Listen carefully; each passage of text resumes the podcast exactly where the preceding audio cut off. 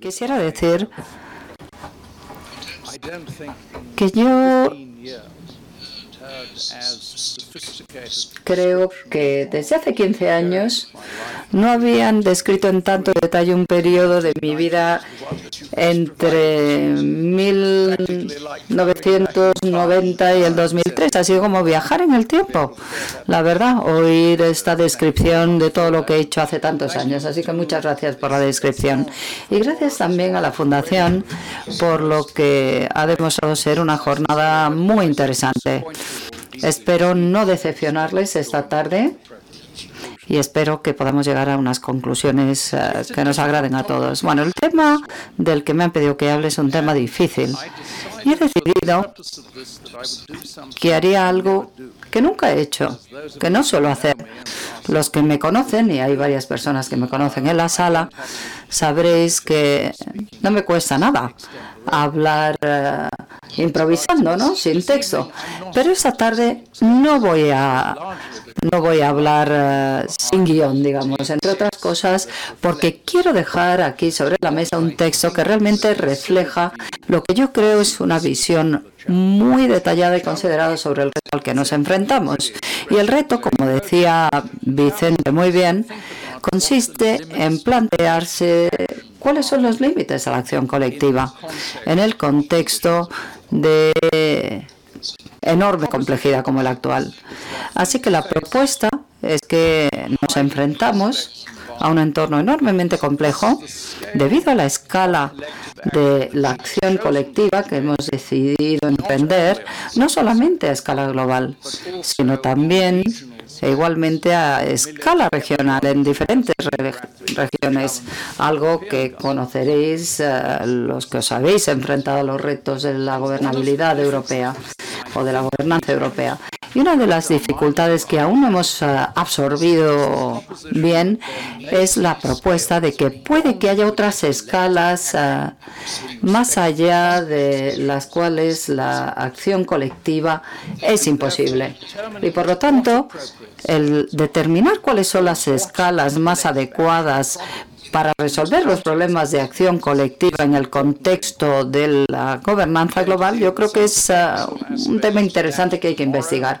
Mañana abordaré los aspectos más técnicos de esta cuestión con un grupo de personas uh, más técnicas o expertas, pero esta tarde lo que voy a intentar hacer es uh, explicar un poco los retos, pero de una manera coherente.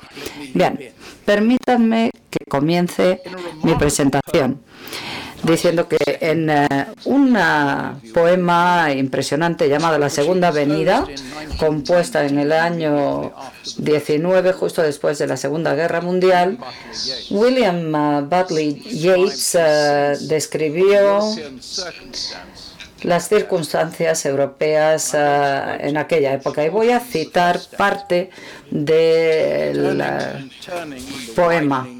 Girando y girando en el creciente círculo, el halcón no puede oír al halconero. Todo se deshace. El centro no puede sostenerse. Mera anarquía es desatada sobre el mundo. La oscurecida marea de sangre es desatada y en todas partes la ceremonia de la inocencia es ahogada. Los mejores carecen de toda convicción, mientras los peores están llenos de apasionada intensidad. Para aquellos de ustedes eh, a los que este poema les haya podido recordar a Donald Trump, discúlpenme. Bueno, creo que no hace falta que les recuerde a los aquí presentes esta tarde el desastroso choque que inició la revolución bolchevique en Rusia en 1917 y el surgimiento del nacionalismo alemán ah, que fue iniciado por las indemnizaciones impuestas a la República de Weimar bajo el Tratado de Versalles. Luego tenemos la desastrosa hiperinflación alemana en 1923, el programa de austeridad de Brüning en los años 1930-32 y después de la, la crisis financiera global que evidentemente ha agravado el desempleo y la deflación y que llevó al surgimiento de Adolfo Hitler y al nazismo en Alemania, otras formas de fascismo surgieron en Europa del Sur, así como también se desencadenó la Segunda Guerra Mundial. Británicos, bolcheviques, banqueros extranjeros, especuladores y judíos, de pronto se encontraron, forman parte de un caldo de ebullición de miedo y de odio en Alemania, que preconizó la catástrofe extraordinaria que asoló Europa y a todo el mundo y que culminó con el uso de armas atómicas por parte de Estados Unidos y que obligó a la rendición de Japón, a la división de Europa y llevó al Pacto de Varsovia y al surgimiento de la OTAN.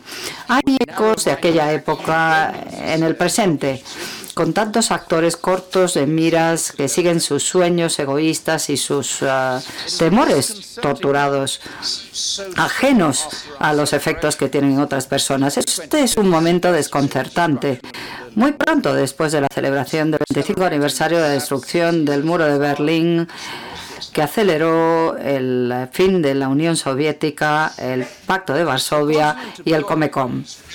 El continente europeo se vio asolado por dos acontecimientos trágicos en el mes de marzo. Las bombas suicidas en una calle comercial de Estambul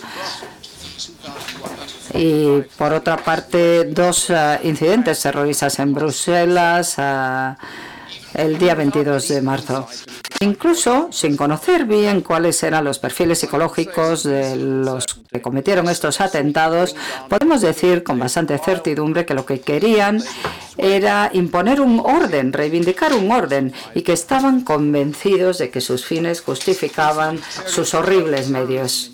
Las recientes experiencias de terrorismo urbano en Europa, que incluyen los acontecimientos trágicos de París en noviembre del año pasado, en Londres en julio de 2005 y las bombas de los trenes de Madrid en eh, marzo del 2004, que asesinaron a 191 personas, lesionando a casi 1.800 en el atentado terrorista más cruento de toda la historia de Europa. Mucho antes de que cualquiera de nosotros hubiéramos oído hablar de Al-Qaeda, de Daesh, del Estado Islámico, los ciudadanos de Londres habían sufrido a manos de Lira, los madrileños y otros españoles habían sufrido los atentados de ETA y los romanos y otros italianos habían sufrido también las reivindicaciones del NRA. Según la base de datos global del terrorismo, más de 16.000 atentados terroristas se produjeron en Europa desde el año 1970 y la mayoría en las décadas de los 70 y de los 80. Y la experiencia europea se queda corta si pensamos en la tragedia que ha asolado a la humanidad.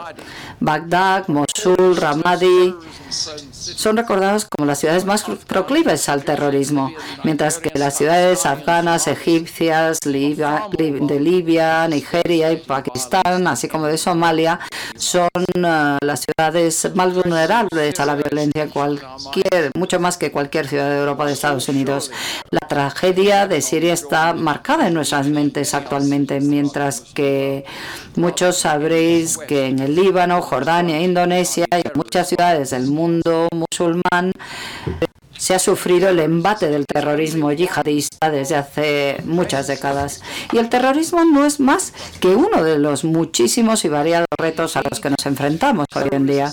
De hecho, el terrorismo es un síntoma y no tanto una causa. Hay otros asuntos que son de gran preocupación para nosotros, como la llegada masiva de inmigrantes a Europa desde el norte y el oeste de África, del Levante y Afganistán, los enormes niveles de desempleo juvenil, la, poca demanda, los tipos de interés muy bajos, incluso negativos en las economías avanzadas, la acumulación de niveles de liquidez y de instrumentos monetarios eh, por parte de las corporaciones, el surgimiento del populismo político, monotemático y responsable en la clase política occidental, todas estas cosas son síntomas de una serie de causas subyacentes y tenemos que entender estos síntomas y abordar estas causas si realmente queremos mejorar la seguridad y el bienestar de nuestros pueblos. Y mientras tanto, otros problemas quizá más importantes, desde el cambio climático al agotamiento de ciertas materias primas, desde la contaminación a la pérdida de diversidad, de las crisis de la banca, las crisis de deuda soberana, etcétera, etcétera, lo cierto es que se entienden como problemas que requieren una acción colectiva y que surgen de la divergencia de intereses, de la aplicación incoherente de los valores universales y de choques socioculturales muy violentos. A medida que sigue creciendo la huella humana en nuestro planeta, y miembros eh, de la población eh, influyen unos en otros cada vez más y afectan al medio ambiente al que formamos parte. Y a medida que la mayor transformación tecnológica se produce desde el fin del siglo XVIII, obligando a reinventarse el mundo de la educación y del empleo, planteando una serie de cuestiones epistemológicas y ontológicas sobre lo que significa ser humano, al mismo tiempo tenemos que encontrar alguna manera de tender puentes entre estas lagunas, porque si no nos enfrentaremos a muy graves consecuencias. La búsqueda del egoísmo racional en los mercados libres el paradigma operativo occidental desde los años 80, como vemos, no conduce a resultados socialmente deseables en casos como los que acabo de explicar. Necesitamos soluciones a través de las cuales los beneficios agregados para la humanidad superen los costes agregados, incluso aunque el coste supere el beneficio durante un periodo limitado de tiempo en algunos casos concretos. En un mundo tan independiente, interdependiente perdón, e interconectado, necesitamos soluciones que puedan servir para ayudar a la mayor parte de los que viven hoy, de las generaciones actuales, sin por ello destruir o disminuir de forma notable el bienestar de aquellos que vendrán después, de las futuras generaciones. Quisiera explorar las consecuencias de lo que estoy comentando aquí a través de diez propuestas. La primera, la necesidad de gestionar los riesgos globales sistémicos y promover los bienes sociales globales. Pero para ello hace falta una mejor eh, gobernabilidad y gobernanza global. Lo cierto es que el problema de la acción colectiva se hace patente y agudo incluso antes de que hablemos de alinear los intereses de los 193 Estados miembros.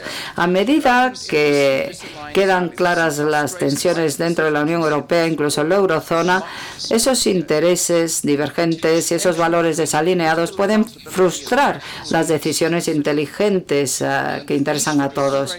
La tensión entre la rendición de cuentas políticas de los líderes nacionales y sus ciudadanos la necesidad de tener en cuenta y restringir los intereses eh, del bienestar colectivo y de la equidad inhibe y a veces puede incluso viciar el éxito. Estas tensiones son inevitables. Como Gareth Hardin dijo en el año 68, múltiples individuos que actúan de forma independiente y que consultan sus intereses eh, propios racionales, al final pueden acabar limitando los recursos y llevando a mayores problemas. Lo cierto es que los actuales eh, acontecimientos eh, que nos preocupan no hacen más que demostrar la urgencia de actuar. La segunda propuesta es que el orden global de la segunda mitad del siglo XX se gestionó después de la Segunda Guerra Mundial basándose en un sistema normativo anclado en los valores occidentales, cuyos protagonistas decían que eran valores universales. En esta propuesta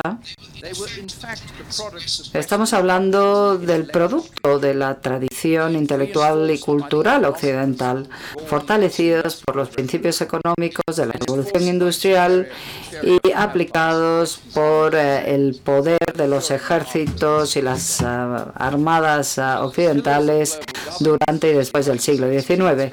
Los pilares de la gobernanza global, Naciones Unidas y sus agencias, eh, las instituciones de Bretton Woods y eh, el acuerdo que luego se convirtió en la Organización Mundial del Turismo, todas ellas fueron creadas sobre la base de las necesidades, los intereses y las normas de las potencias victoriosas, en este caso Estados Unidos y el Reino Unido.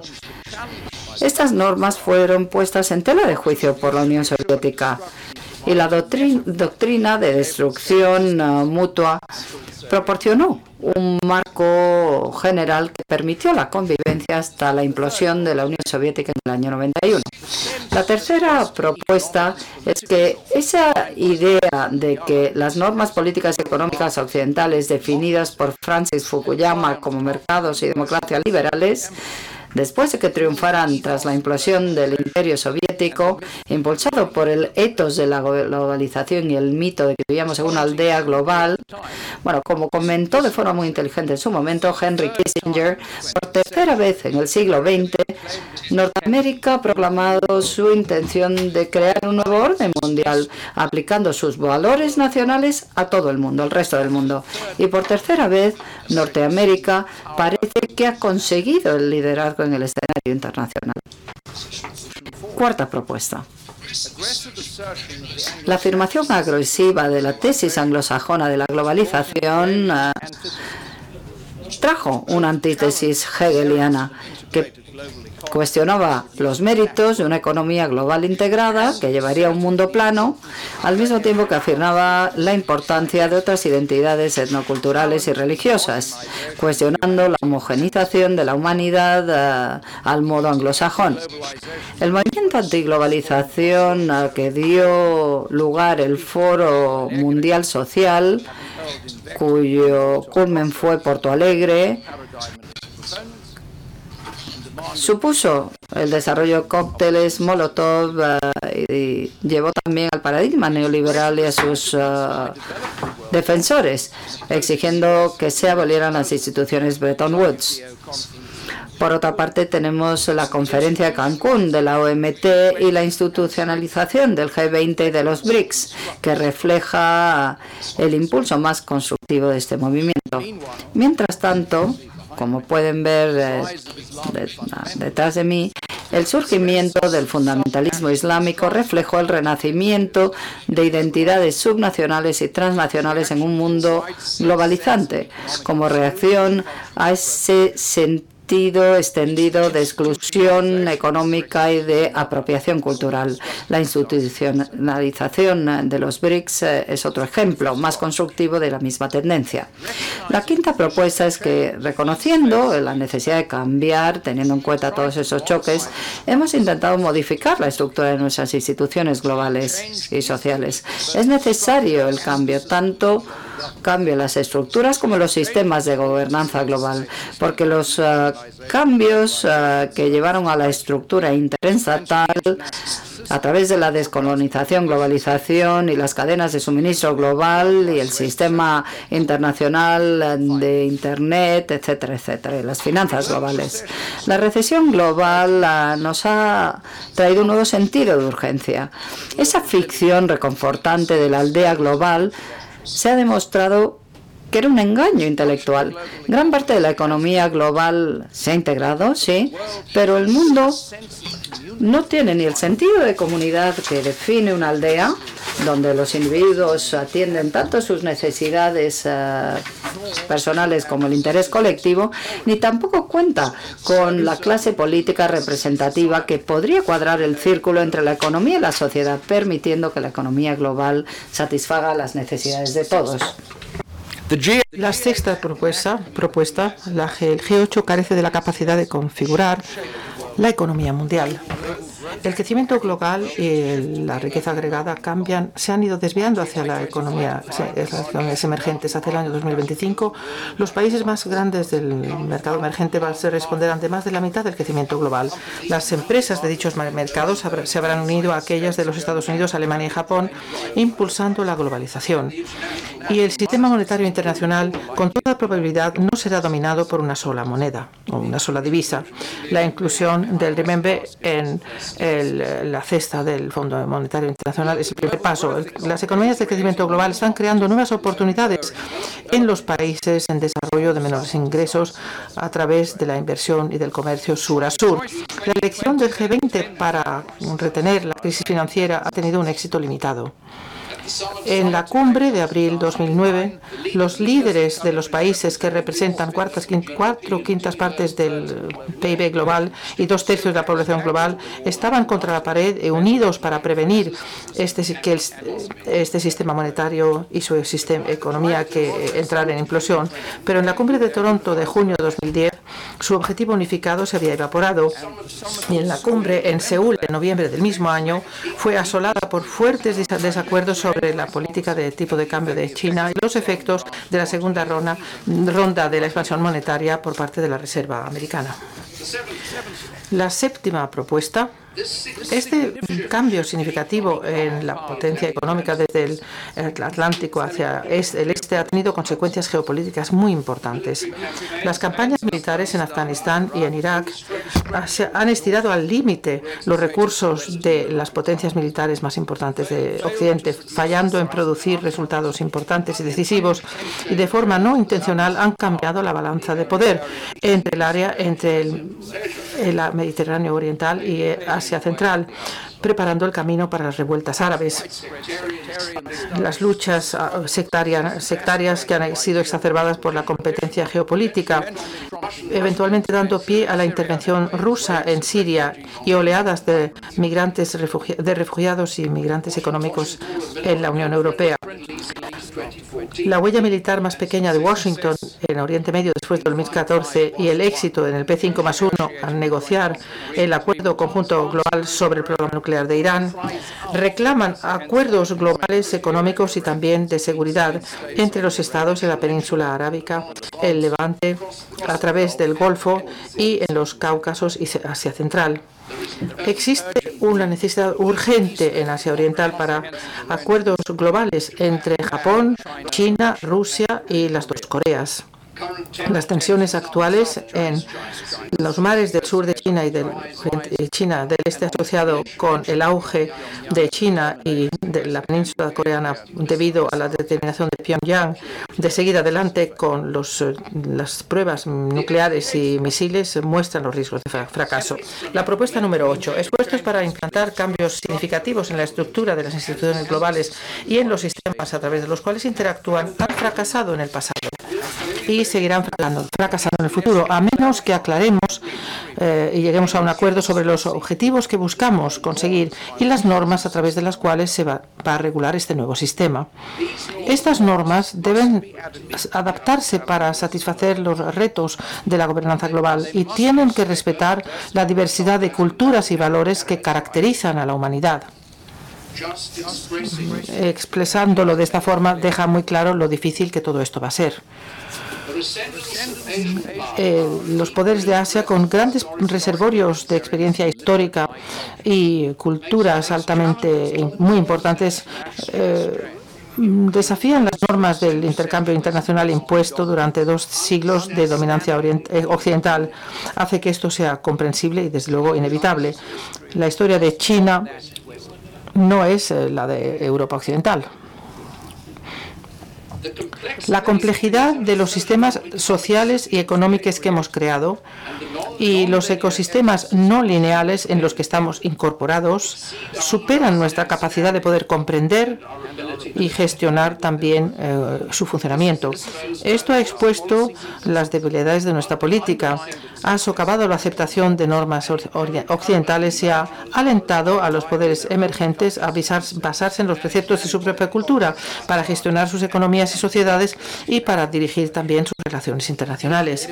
También ha, puesto los sistemas de gobierno occidentales bajo un estrés nacional considerable, reduciendo aún más la participación en las elecciones nacionales a través de Europa Occidental y de los Estados Unidos y alimentado el auge de partidos alternativos y también de candidatos eh, populistas antiestablecimiento. Las encuestas de opiniones de los mileniales, aquellos que han nacido entre los años 80 y los años 2000, sugieren un desencanto tanto con los sistemas políticos de sus mayores y los valores que esos reflejan un nuevo marco de normativo que se compone de las reglas a través de los cuales los estados van a estar vinculados deberá tener en cuenta los valores de las distintas culturas y también los intereses de los estados líderes. La propuesta novena. La cultura es el contexto para la producción social de significado. La frase procede de Clifford Geertz y es, tiene una introspección muy importante en cuanto al significado de la cultura. Es el contexto de la producción social y el significado de la producción social. La diversidad de valores en las distintas sociedades es bien conocida pero también lo es la similitud de algunos. La seguridad, la dignidad, la oportunidad,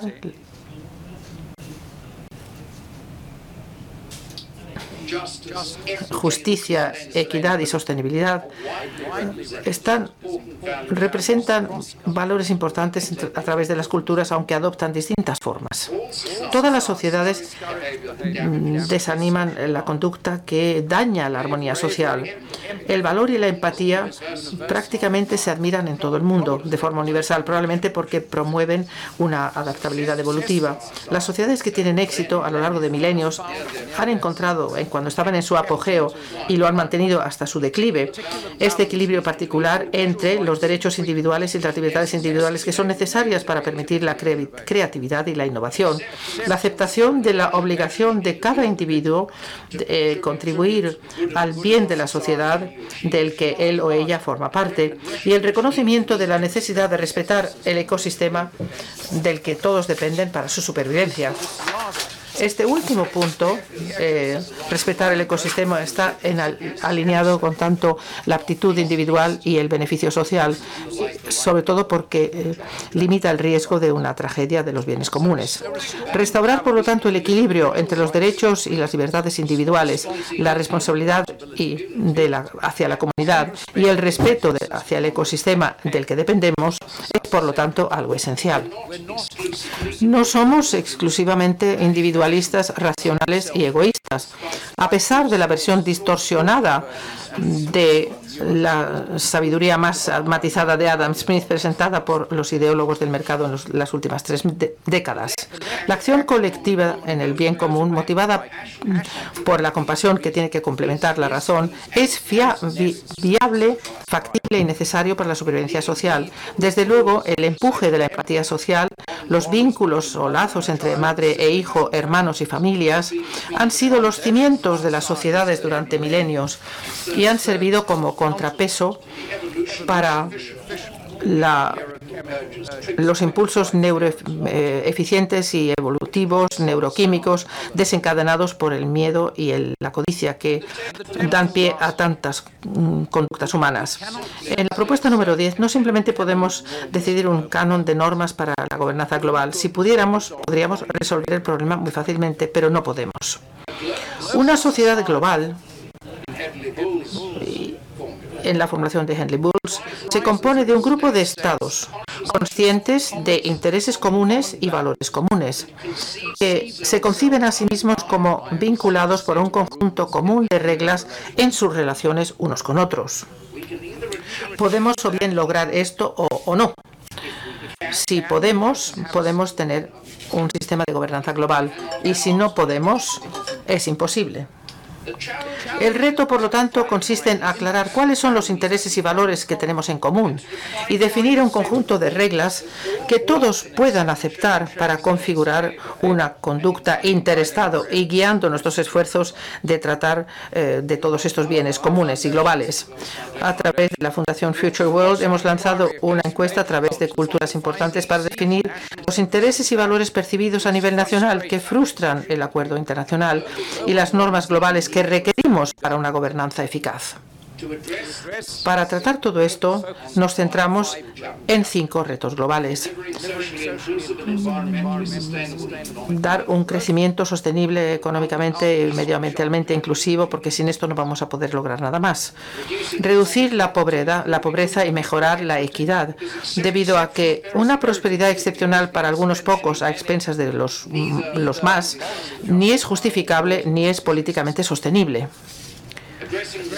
Dirigirse a las fuentes de vulnerabilidad global, nacional y humana para promover la seguridad, porque la seguridad es la que apuntala tanto la comunidad como el progreso. Compartir las normas y valores que permiten una coexistencia global y trabajar para reconciliar mientras que se respetan las diferencias culturales, porque el respeto de valores humanos nucleares y la aceptación de normas universales es necesario para permitir que podamos vivir en armonía, mientras que apreciamos el valor de la diversidad cultural que nos enriquece tanto en nuestra comprensión y nuestra futura evolución. Y en último lugar, mejorar la calidad de la gobernanza global y sus instituciones, porque porque la mayor parte de los retos a los que nos enfrentamos en este mundo tan interconectado no se pueden resolver de otra forma. Estos cinco retos componen una agenda adecuada a escala global y constituyen el marco del paradigma tanto para la gobernanza global como la sabiduría colectiva a distintas escalas. Sin embargo, podemos cometer errores, cometeríamos errores si pudiésemos imaginar que todos los problemas se podían resolver a escala global. Los últimos siete años de la experiencia dolorosa de Europa lo ha dejado absolutamente claro. La historia propia de, España ofrece un ejemplo gráfico también muy importante. La identidad, humana es compleja y tiene muchas facetas.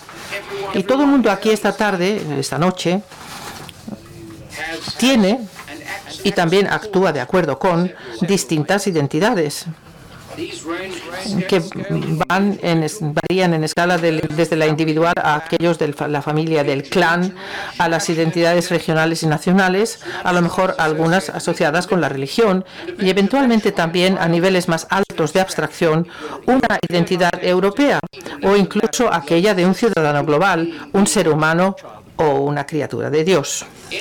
Cualquier reto que requiera una acción colectiva, por lo tanto puede solamente ser tratado de forma con éxito a una escala en las, a las que las personas que tienen que ponerse de acuerdo para actuar de forma conjunta comparten una apreciación común de sus intereses y los valores de acuerdo con los cuales están de acuerdo para actuar.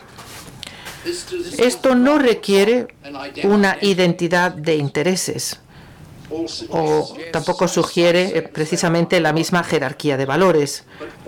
Pero toda experiencia humana sugeriría que una diversidad demasiado grande de intereses percibidos o de valores divergentes que se pueden apreciar frustrarían un acuerdo. Nuestro esfuerzo entonces, entonces, si queremos resolver este problema y lograr lo que Manuel ha llamado como el próximo equilibrio, Solamente puede lograrse nuestro esfuerzo si nosotros definimos las áreas focales de una gobernanza transnacional. Si intentamos aclarar o delimitar los intereses y valores que frustran la acción colectiva a esos niveles y si podemos definir marcos normativos que puedan superar esas barreras a distintas escalas transnacionales. El transformar la conducta humana colectiva, recentrando las acciones de los individuos y aquellas de los gobiernos nacionales, alejándonos de conductas que se podrían esperar si todos fuéramos exclusivamente individualistas, racionales y egoístas, llegando a políticas más equilibradas que reflejen el mérito y la utilidad de estas acciones informadas por interés colectivo y empatía social, solamente tendrán éxito, sin embargo, si nosotros reconocemos y comprendemos la variedad de intereses y valores que han impedido que la cooperación surja de forma espontánea. Y si centramos nuestros esfuerzos en definir y establecer normas que permitan la acción colectiva las escalas adecuadas. Este es un esfuerzo, les sugiero a todos ustedes, que eh, eh, es, pertenece a las grandes mentes, grandes espíritus y grandes corazones del tipo de los que ha reunido la Fundación Rafael del Pino en esta sala esta noche. Tenemos que llegar a personas fantásticas en, en otros lugares del mundo también para que se comprometerles en este mismo proyecto. No hay ninguna garantía de éxito, por otra parte, pero si lo abordamos de una forma medida, con un sentido de determinación templado por la humildad, es alcanzable y desde luego es absolutamente imperativo. Muchas gracias.